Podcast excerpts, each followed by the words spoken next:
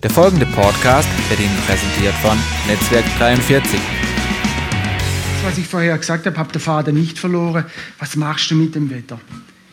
Es sind Pfingstferien gewesen, war im Geschäft wenig los. Ich habe zwar gearbeitet, aber es war auch eine Zeit, wo ich nicht gewusst habe, soll ich den Rasenmäher rausholen oder soll ich die Schneefräse stehen lassen. Ich habe beides, weil steht heute noch. Aber die Geräte waren nicht einsetzbar. Also bin ich mal hergegangen und habe hab mich mal wieder mit mir beschäftigt, mit mir und Gott und habe gesagt, hey, Gott, ich brauche immer wieder Begegnung mit dir. Ich muss immer wieder für mich selber überprüfen, laufe ich noch auf, die, auf der Spur. Und ich habe alle CDs und meine Aufschriebe von der letzten Familienserie nochmal durchgehört, weil das, hab, das ist was für mich Elementares gewesen. Ich bin Teil einer Familie und ich werde immer Teil einer Familie sein. Und meine Prägungen sind hauptsächlich die, die ich von der Familie bekommen habe. Und manches ist mir bewusst und manches ist mir sogar mehr lieber als teuer. Aber ich komme aus der Spur nicht raus. Ich habe die Familie und werde immer in dieser Familie sein. Und ich habe festgestellt, ich bin als äh, ältester von fünf Kindern ähm, zur Welt gekommen, so in, in der Anfang 60er Jahre, wo, von, von, wo ich und meine Geschwister die Familie anders erlebt haben. Und diese Erlebungen haben mich nachhaltig geprägt. Manchmal, wenn ich, wenn ich irgendeine äh, Verhaltensweise an den Tag lege und dann überprüfe, hey, was, warum habe ich das gemacht, ist mir klar, es sind die Prägungen, die ich von der Familie bekommen habe. Und dann ist mir auch noch eins klar geworden, ich kann mich nicht verändern aus eigener Kraft, weil mein Ego steht da total dazwischen. Ich kann mich nur so weit verändern, wie es mein Ego zulässt. Oder auf Kosten anderer. Frag mal meine Frau, wir sind 30 Jahre verheiratet. Sie hat einiges mitgemacht, wo ich Veränderung wollte, ohne auf die, auf die anderen zu schauen. Auf meine Kinder, auf meine Frau. Und das Schlimme ist dabei, je näher die Personen dir stehen, umso massiver wird in die Herzen, sage ich jetzt mal, eingegriffen. Und dann redest du mit Leuten und fragst, hey, wie geht's euch? Und du merkst, es ist eine Unzufriedenheit, die Menschen sind unglücklich in Beziehungen, in Gemeinschaften. Und dann ist mir das wie Schuppe von der Augen gefallen. Ohne Gott werden wir nie eine nachhaltige Veränderung erleben.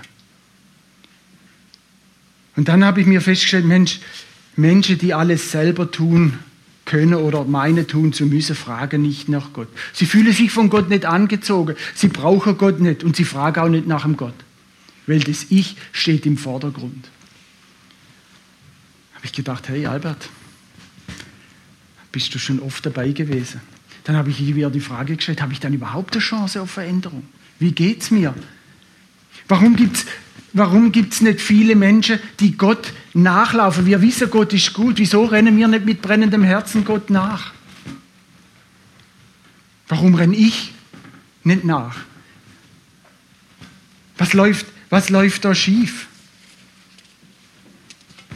Und ich glaube, es hängt damit zusammen, dass ich die konkrete Vaterliebe noch nicht erlebt habe. Ich bin dabei. Und ich glaube auch, dass mit dieser Liebe des Vaters alles in deinem Leben steht oder fällt. Ich glaube, dass es persönlich damit zusammenhängt, ob du das Vaterherz erkennst, ob du die Vaterschaft Gottes annimmst oder nicht. Aber wie können wir Gott als liebevoller Vater erfahren? Wie kommen wir in solche Beziehungen? Und da war für mich die Pfingstferien und das was super Gutes. Darüber habe ich nachgedacht und an meine Gedanken möchte ich euch teilnehmen lassen. Versteht ihr? In uns, wir stecken doch alle in einer, in einer tiefen Sehnsucht nach Geborgenheit, nach Sicherheit, nach Beständigem. Und wenn du dann liest, dass die Versicherungsunternehmen die Unternehmen sind mit den größten Zuwächsen, das wundert mich nicht. Der Mensch strebt danach, alles sicher und geordnet haben. Er muss alles in der Hand haben. Aber was ist diese Sicherheit wert? Was nützt dir eine Hausratversicherung oder Diebstahlversicherung oder oder? Ich hatte am Samstagabend wieder mal ein einschneidendes Erlebnis. Nee, Freitagabend. Freitagabend, Entschuldigung. Gestern war Samstag, ich bin schon ganz durch die vielen Feiertage durcheinander. Nach viereinhalb Jahren hat sich mal wieder meine Galle gemeldet. So, massivst. Ich bin im Bett gelegen. Wisst ihr, da war mir es egal, was ich für ein Auto in der Garage hatte. Da war mir es egal, in welches Haus ich hatte. Da war ich nackt vor meinem Gott. Cornelia wollte für mich beten und, und wollte Hände an mich legen. Ich habe gesagt, du, die Hände, mir tut alles weh. Wie reagiere ich? Warum re reagiere ich so? Kann mein Vater mir aus dieser, aus dieser Not helfen? Versteht ihr? wir leiden alle von einigermaßen Unbehauszahl. Tiefe Unsicherheit, Haltlosigkeit ist doch in unserer Gesellschaft. Und die, die, Menschen stellen sich immer selber in der Frage. Es ist die Frage der Identität, aber für mich geht es weiter. Es ist der Schrei nach Vaterschaft. Und wir haben festgestellt, die menschliche Vaterschaft ist begrenzt. Sie kann uns auf Dauer nicht füllen. Wer kann uns überhaupt füllen? Und jetzt habe ich einen Bus bestellt, klimatisiert mit allem. Ich lade euch ein, einzusteigen und wir machen die Reise zum Vaterherz Gottes. Schnallt euch an, das ist ein wunderbarer Ort, ihr werdet sehen. Es sind zwei, drei Berge drin, die zu überwinden sind, aber es ist eine Reise, mit die wir miteinander mal machen wollen. Und beginnen möchte ich auf dieser Reise mit Markus 1,11. Da fragst du dich, hey, 1,11, einige wissen, was da drin steht. Und es kommt, seht ihr, wunderbar, wie von selbst. Da steht, du bist mein geliebter Sohn, an dem ich Wohlgefallen habe. Ein bisschen andere Übersetzung, aber spielt keine Rolle. Das sind die Worte, die Jesus gehört hat, als er getauft wurde, aus dem Wasser raus ist, der Himmel aufging und der Vater das zu ihm gesagt hat. Aber ich gedacht, hm, das gilt ja für Jesus. Aber heißt es nicht auch, dass ich, wenn ich Jesus annehme, dass ich auch ein geliebter Sohn bin? Gilt es dann auch für mich? Ich habe gesagt, hey, super. Weil die Zusage für, für Jesus war nicht, weil er vollkommen war, sondern ganz allein, weil er der geliebte Sohn ist. Und dann habe ich gesagt, Albert, bist du auch so geliebt? Liebt dich Gott genauso? Und dann ist mir klar geworden, diese Zusage für Jesus bildete sein Fundament des Lebens, sein, sein Tun. Er war nicht getrieben von Erfolg und Leistung. Und dann hat, könnt ihr vorstellen, so ein bisschen stille Freude hat mein Herz durchzogen, weil ich gemerkt habe, hey, in meinem Herzen ist immer noch eine gewisse Leere. Aber ich habe gemerkt, Gott steht zu mir und wenn die ganze Welt tobt, ich bin geliebt von ihm. Und das Leben am Vaterherz als geliebtes Kind, hey, mir hat es Druck, mir hat es Druck weggenommen. Weil anfangs meines Christsein 1999 hatte ich kaum Zugang zu Gott. Ich war total fixiert auf Jesus. Jetzt ist das nichts Schlimmes und der Heilige Geist. Aber durch Umstände, die ich mir, möchte ich euch ein bisschen erzählen und Veränderungsprozesse habe hab ich Jesus erlaubt, mir den Vater zu zeigen, wer der Vater wirklich ist. Ich habe schon vorher erzählt, ich komme aus einer Familie im Schwäbischen, bin als erstes Kind von fünf geboren, Metzgerfamilie, deswegen liebe ich Fleisch über alles. Immer noch. Und Schwarzwälder. Meine Eltern waren Arbeiter, am Anfang musste Geld reinkommen, so bin ich in den ersten Jahren von meiner Großmutter aufgezogen worden. Nach und nach, sage ich, kam, so die, kam meine Schwester, dann meine Brüder, hat meine Mutter aufgehört zu arbeiten, hat sich der Kindererziehung gewidmet. Und jetzt fragt ihr, hey, wo ist der Vater? Der Vater war da. Der Vater hat uns schon gegeben, was er geben konnte in, in Form von Materialien. Aber er ist morgens um fünf aus dem Haus und ist abends um acht heimgekommen. Mein Vater war nicht da. Als ich 13, 14 war, bin ich so an der Kante gelaufen, mit 15, 16. Wisst ihr, wieso ich ein guter Polizist bin? Die Burschen brauchen mir nicht erzählen, wie man Mofa frisiert. Beispielsweise. Ich bin an der Kante gelaufen, bis ich gemerkt habe, hey, da stimmt was nicht. Ich bin dann von zu Hause weg, bin nach zwei Wochen, ich war dann 16, heulend heimgekommen, weil ich hatte Heimweh. Wer war da? Meine Mutter, aber mein Vater nicht. Der hat es vorgezogen zur Arbeit. In einer Trotzreaktion bin ich, habe ich gesagt, ich verlasse das Haus. Und wisst ihr, wenn, wenn ich da geschadet habe? Mir selber. Es hat eine tiefe, tiefe Wunde in meinem Herz hinterlassen. Ich bin gut versorgt gewesen, ich war materiell gut versorgt, kein Problem. Ich habe auch ein wunderbares äh, Verhältnis zu meinem Elternhaus gehabt, aber was mir gefehlt hat, war das Herz des Vaters.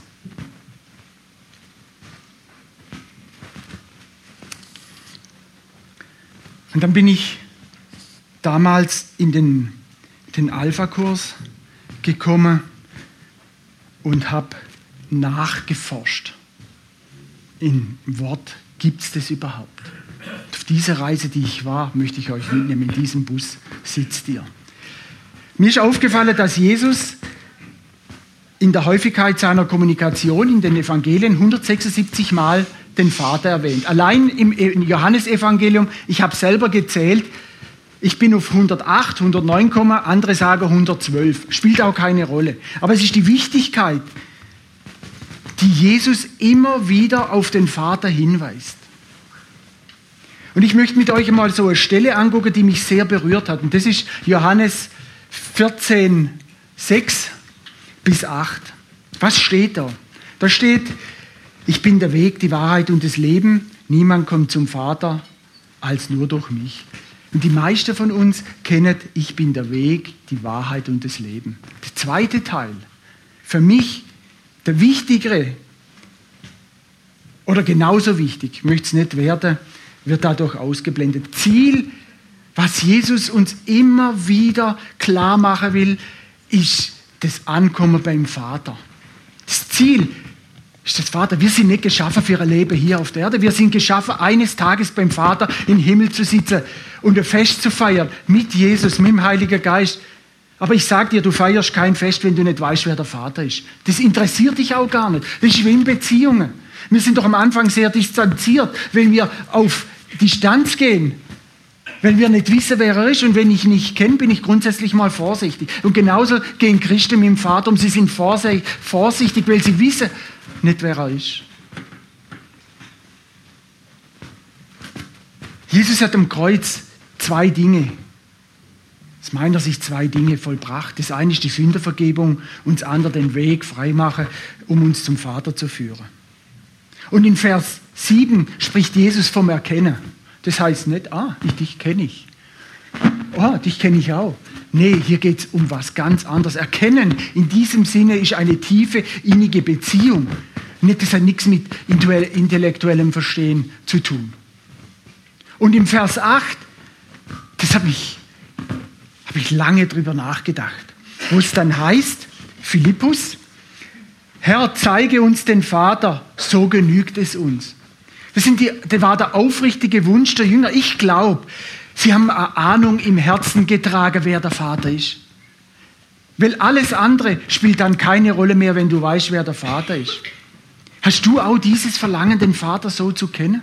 Hast du Verlangen danach, Gottes Liebe einmal neu zu, zu, zu, zu empfangen, zu sagen, jawohl, ich bin auch ein geliebtes und ich bin eine geliebte Tochter. Ich spreche immer in der Mehrzahl. Oder sagst du, hm, schauen wir mal, was kommt. Aber ich möchte euch ermutigen. Versteht ihr? Die Schwierigkeit ist doch, dass Bilder aufgrund von unserer Erfahrungen von Vaterschaft an die Oberfläche kommen und uns Herz jahrelang prägen. Die Frage ist, lassen wir das zu? Leben wir aus der Prägung der, der, der menschlichen Erfahrungen oder lassen wir unser Herz durch Gott prägen, um neu seine Liebe zu empfangen? Verstehst Der strenge, der, der leistungsorientierte, der fordernde, der fehlende, der autoritäre Vater. Es gibt eine Vielzahl von Beschreibungen. Aber kennt ihr auch den liebenden Vater, der immer da ist, wenn du ihn brauchst? Die Bilder sind doch ein Ausdruck unserer Herzensenge, sage ich immer. Und die Projektion menschlicher Erfahrungen auf Gott. Und es ist ja so, die Erfahrungen haben doch Macht. Sie prägen unser Selbstverständnis und unsere Identität sehr stark. Das, was dich prägt, prägt auch deine Identität. Das ist in vielen Dingen so. Und dann steht dem gegenüber, was Gott sagt, dass er ein bedingungsloses Ja hat, wo du die Ursehnsucht nach Liebe, Annahme und Wertschätzung gestillt kriegst. Das ist die Reise zum Vaterherz Gottes. Nicht immer einfach. Aber ich habe gelesen in Matthäus 7, 8, wer sucht, wird finden und wer anklopft, dem wird aufgetan.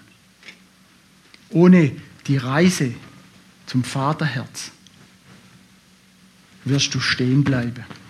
Und ich glaube, dass die Reiselust, die du dadurch entwickelst, Potenzial hat, dein Leben nachhaltig zu verändern. Und wann ist eine Beziehung am stärksten? Wenn die Herzen miteinander verbunden sind. Dazu brauchst du aber die Erkenntnis, wer Gott ist.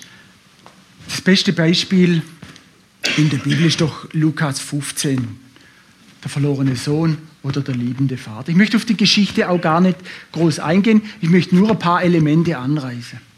Der Vater wartete voller Sehnsucht auf den Sohn. Ich glaube, er ging jeden Tag raus, um am Horizont zu schauen, ob der Sohn kommt. Er erwartete, dass sein Sohn wieder zurückkommt. Er hat ihn nämlich schon von Weitem gesehen. Das machst du nicht, wenn du nicht erwartest. Das hat mich sehr getroffen. Als ich mit 16, 17 dann weg bin, bin ich immer bis Böblingen gekommen mit dem Zug und hätte dann fünf Stunden warten müssen, bis der nächste fährt. Und ich wohne etwa 100 Kilometer von Böblingen weg. Mein Vater ist jeden Freitag nach Böblingen gefahren und hat mich geholt, dass ich drei Stunden früher daheim bin. Und ich war undankbar. Ich war kaum daheim, bin ich wieder mit meiner Kumpel auf die Tour. Das sind Erlebnisse, die mich geprägt haben. Dann das, das, das, der zweite, das tief bewegt beim Anblick. Ich glaube, der Vater hat geweint. Und dieses Erbarmen hat dem Vater dann Beine gemacht. Und trotz widriger Umstände hat er den Sohn angenommen. Der kam ja vom Schweinehüten. Der hat keinen Bossanzug und Armani-Parfüm und Colgate lächeln. Ich glaube, der hat gestunken. Und Schweinemist ist das Furchtbarste aus meiner Sicht, was es gibt. Wenn die Bauern Schweinegülle führen, stellt es mir die Luft. Gott sei Dank habe ich eine Klimaanlage mit Umluft. Aber der Vater hat ihn genommen und hat ihn geküsst. Welche Liebe liegt da drin? Das ist der eine Teil der Geschichte.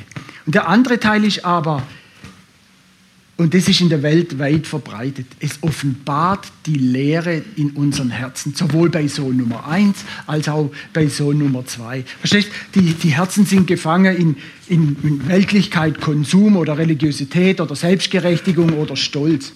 Aber Gott stellt hier die Frage nicht des Tuns, sondern des Seins, des Bei ihm Seins.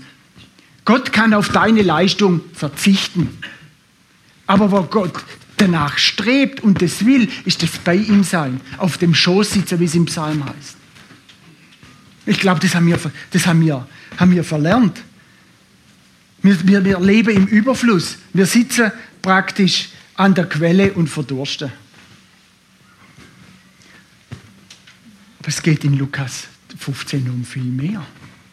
Da beschreibt Jesus immer die Freude.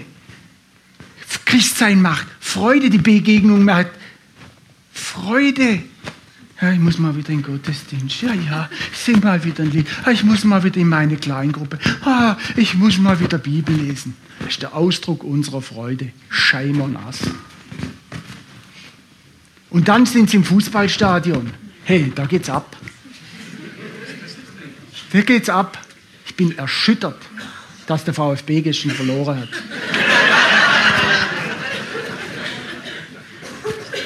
Wir suchen, wir suchen doch an der falschen Stelle. Wir benutzen die Quelle der Welt und unsere Seele verkümmert und wir landen im, im Mangel. Oder?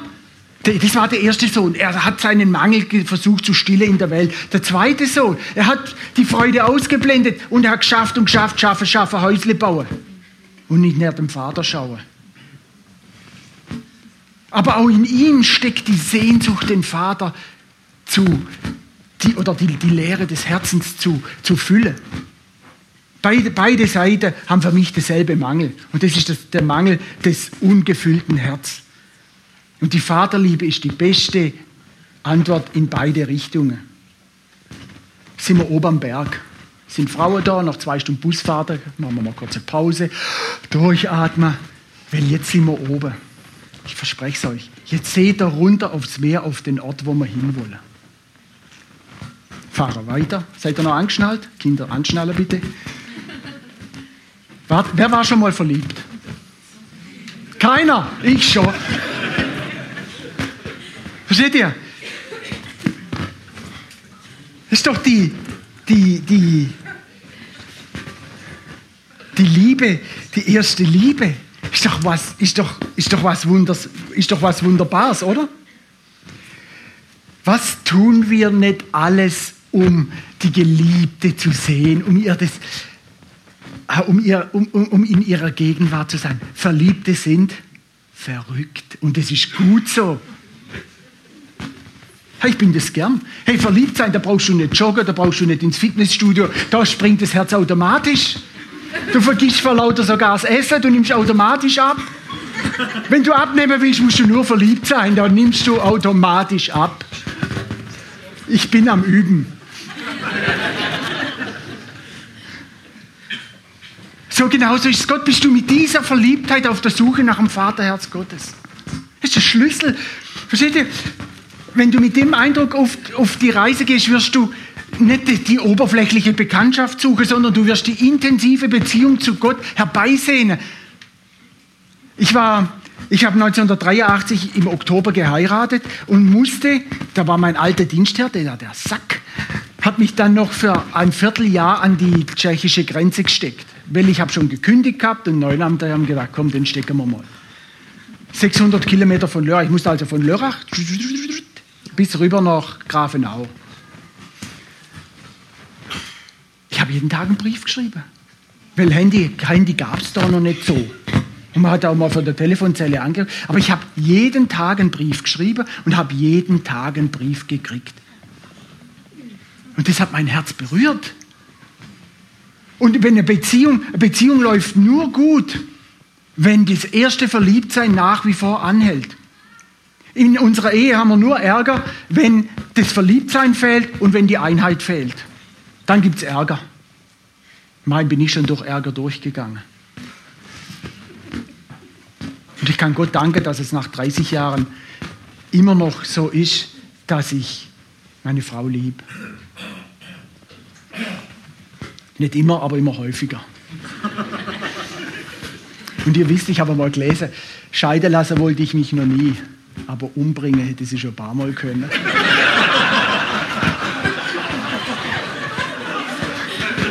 So, weiter, fahren wir weiter. Fahren wir weiter. Okay. Wir brauchen die intensive Erfahrung. Schaut doch ein Kind an. Ein Kind ein Kind ist doch, ist doch geliebt, es empfängt die erste Liebe von seinen Eltern, oder? Und je mehr ein Kind Liebe erfährt, umso mehr Liebe kann es später weitergeben. Und genauso ist es bei Gott.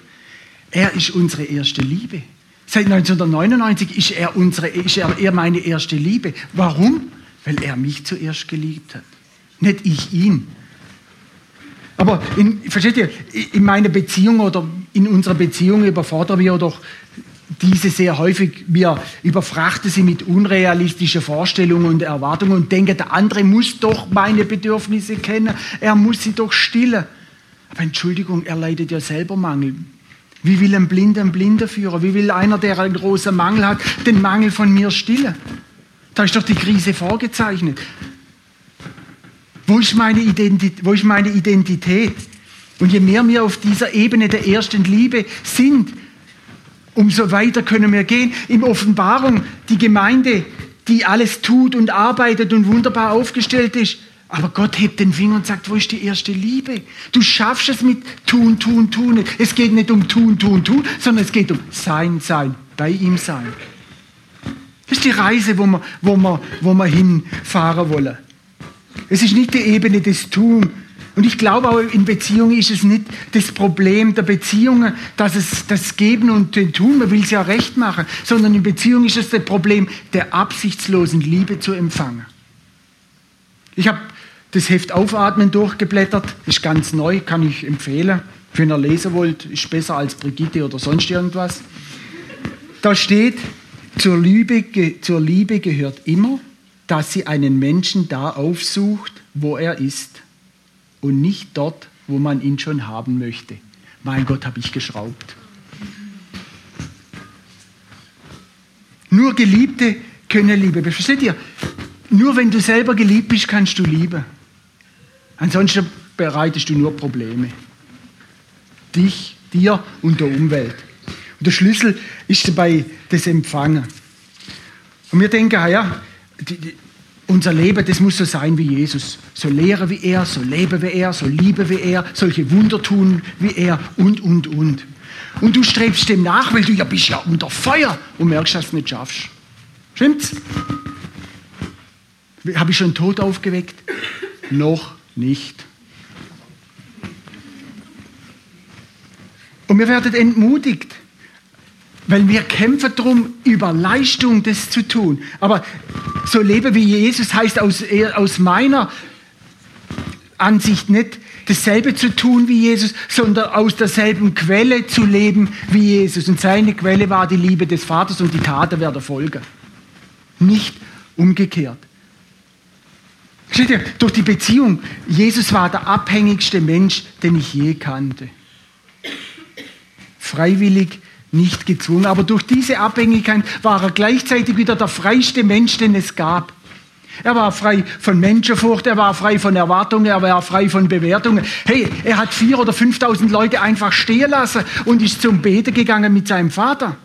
Stell dir mal vor, du, du sprichst vor vier, fünftausend Leuten und jeder schreit, hu, hu. Würdest du dich trauen, dann die Menge äh, stehen zu lassen und sagen, ich gehe mal erst zu meinem Vater? Hey, dann wird doch dein, dein, dein Ego wird ganz schön gekitzelt werden, oder? Jesus war frei davon, weil er gespürt hat, er lebt sein Sein aus der Liebe des, des Sohnes und nicht aus der Tun. Und das ist im geistigen Leben genauso. Je mehr ich mir anstrenge, umso frustrierter wird es. Es geht darum, das Herz immer mehr von, von Gottes Liebe durchdringen zu lassen. Und dann werden dir die Taten folgen, aber nicht die erste Priorität auf das Arbeiten. Jesus hatte in der Beziehung zu seinem Vater, hat in der Beziehung zum Vater alle Zeit der Welt. Jesus hatte keinen Stress und man muss sich das mal vorstellen. Die ersten 30 Jahre ist er vorbereitet worden und erst so mit 30 etwa ging er an die Öffentlichkeit und hat drei Jahre gelehrt. Und diese drei Jahre haben gereicht, um eine Welt nachhaltig zu verändern. Wenn, wenn ich müsste, sage in drei Jahren, äh, müsste ich die Welt verändern, ich müsste 24 Stunden, denke ich, arbeiten und noch die Mittagspause dazu nehmen, dass es reicht. Ich wäre ständig unter Strom, ich wäre ständig im Stress. Ich denke, ich, ich, ich würde denken, ich muss, ich muss, ich muss, ich muss. Jesus hat, hat erlebt durch die Liebe des Vaters, nicht ich muss, ich muss, ich muss. Ich darf sein, ich darf sein, ich darf sein. Das ist der Unterschied, der Unterschied gewesen. Versteht? Sein Leben war in Balance, in Ruhe und im Arbeiten, im Lehren und im Hören unser Tagesablauf ist doch bestimmt durch Aktionismus und Programmen. Und schlimmste ist, das meiste legen wir uns selber auf. Und dann definieren wir unsere Identität über, über die Welt. Aber prüf doch einmal selber, wo laufen die Dinge in deinem Leben nicht gut, wo du, du steckst Energie rein und merkst, du wirst ausgebrannt und kommst nicht weiter. Sind es genau die Bereiche, wo du die Vaterliebe noch nicht empfangen hast? Habt ihr gehört? Empfangen. Empfangen ist das Schlüsselwort. Und eins möchte ich euch sagen. Wir müssen nicht jede Not beseitigen. Und wir müssen nicht auf jede Frage eine Antwort haben. Und wir sind nicht für jedes Problem zuständig. Und wir müssen es auch nicht jedem recht machen. Und unser Wert wird nicht bestimmt durch Ausbildung, durch Titel, durch Geld oder durch einen vollen Terminkalender, durch, durch den Stress, den wir erzeugen. Unser Leben sollte geprägt sein durch die tiefe Herzensbeziehung zu Gott. Weil dann kann ich in, in, in der Liebe zu ihm, zu den menschlichen Erwartungen, ihr wisst ja, Erwartungen anderer sind die Erwartungen anderer, auch mal Nein sagen und Ja zu dem sagen, was Gott von mir will. Um keine Missverständnisse. Ich rede hier nicht und in keinster Weise der Faulheit des Wortes. Denn das wäre die falsche Auslegung. Tu das, was du tun musst, mit der richtigen Haltung und Einstellung. Das kommt an. Versteht ihr? Christsein ist doch keine Eintagsfliege. Leben ist doch keine Eintagsfliege. Du lebst doch nicht nur für heute und morgen liegst da wie lahme Flüge. Ich will in 20, 30, 40, ich weiß nicht, wie viele Jahre mir der Herr schenkt, weiterlaufen und zwar in seiner Kraft. Lebe ist doch eine Freude. Und die größte Freude kommt, wenn wir dann am Tisch sitzen. Aber wir haben einen Auftrag hier auf der Erde. Möchtest du schon nach 100 Meter, wenn du einen Marathon laufen willst, abliegen?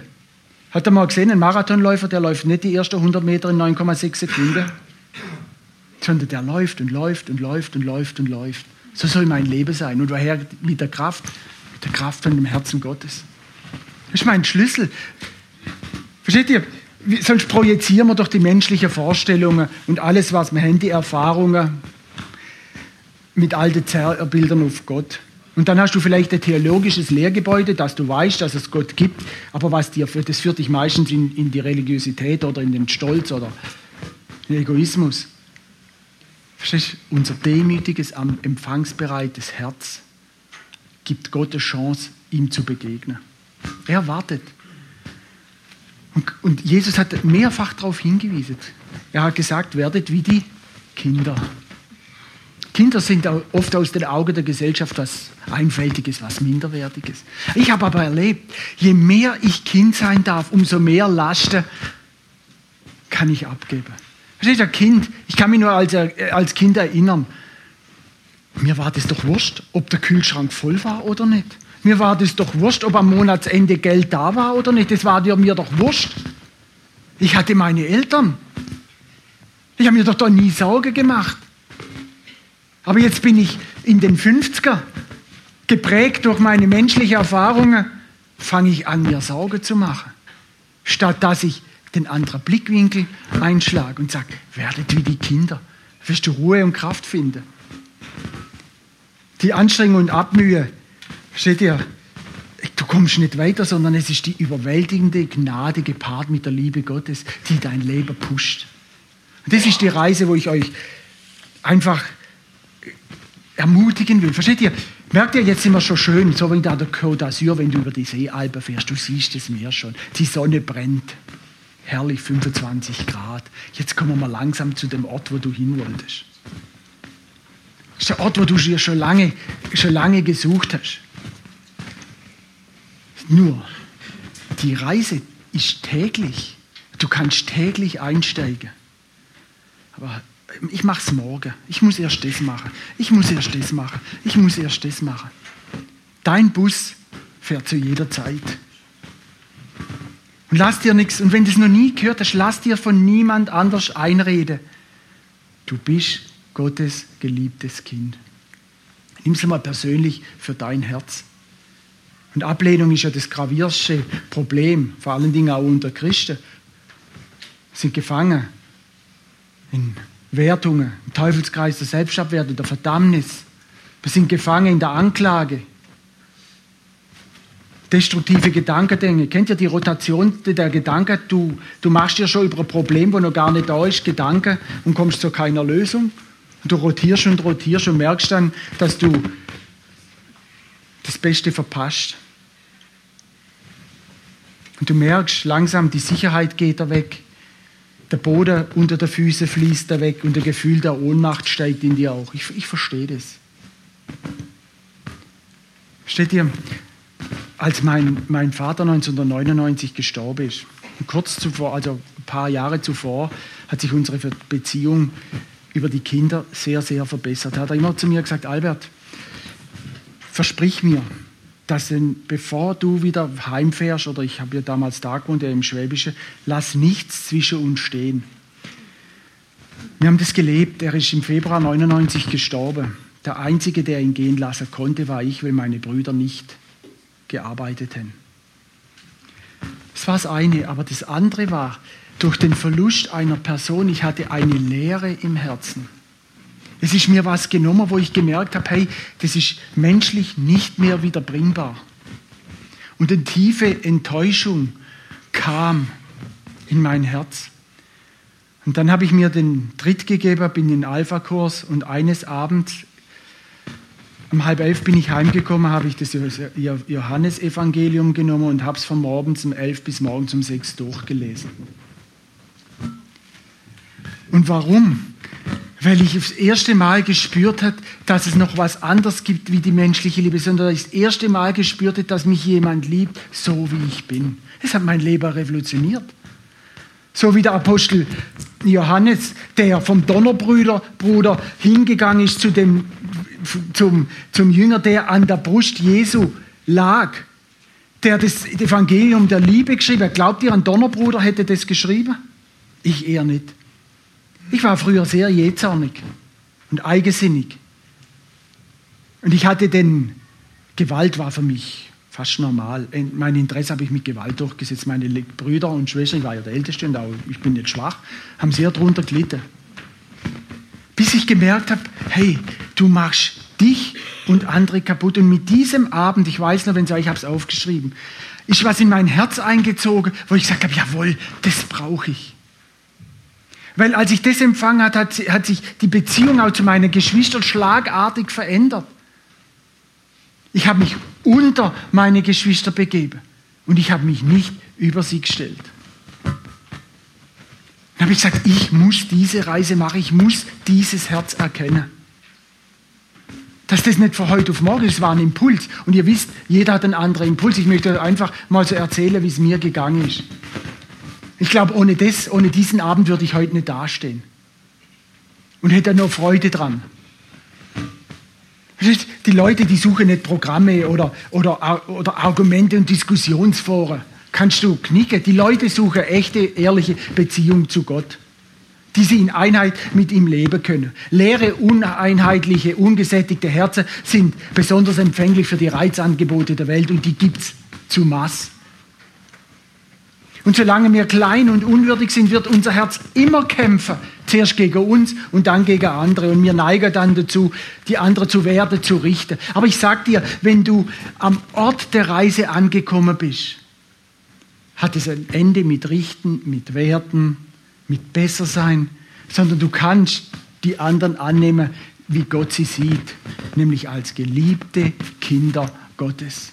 Was meint ihr, was wir in der Welt für eine für ein Beziehungsgeflecht hätte, wenn wir Christen aufstehen würden, das zu leben. Auch nicht ihr, ich als allererstes. Ich kann nicht für euer Leben Verantwortung übernehmen, das will ich auch gar nicht. Ich muss mein Leben auf die Reihe bringen. Ich muss mein Leben mit Gott immer wieder neu revolutionieren. Ich muss es immer wieder neu anfachen und zu erleben. Und dann kann ich die Beziehung genießen, dann kann ich empfangen und weitergeben. Lies mal der Galater Brief, was die Frucht ist, die Liebe, die Gnade. Dann wird dein Herz das, die, die, das der Ruheort, wo du durchatmen kannst. Und diese Reise ist ein sehr, sehr langer Prozess. Aber ich mache dich auf. Meine Sekretärin hat zu mir gesagt, Albert, ich fliege nach Teneriffa. Da habe ich gesagt, da habe ich endlich mal zwei Wochen Ruhe.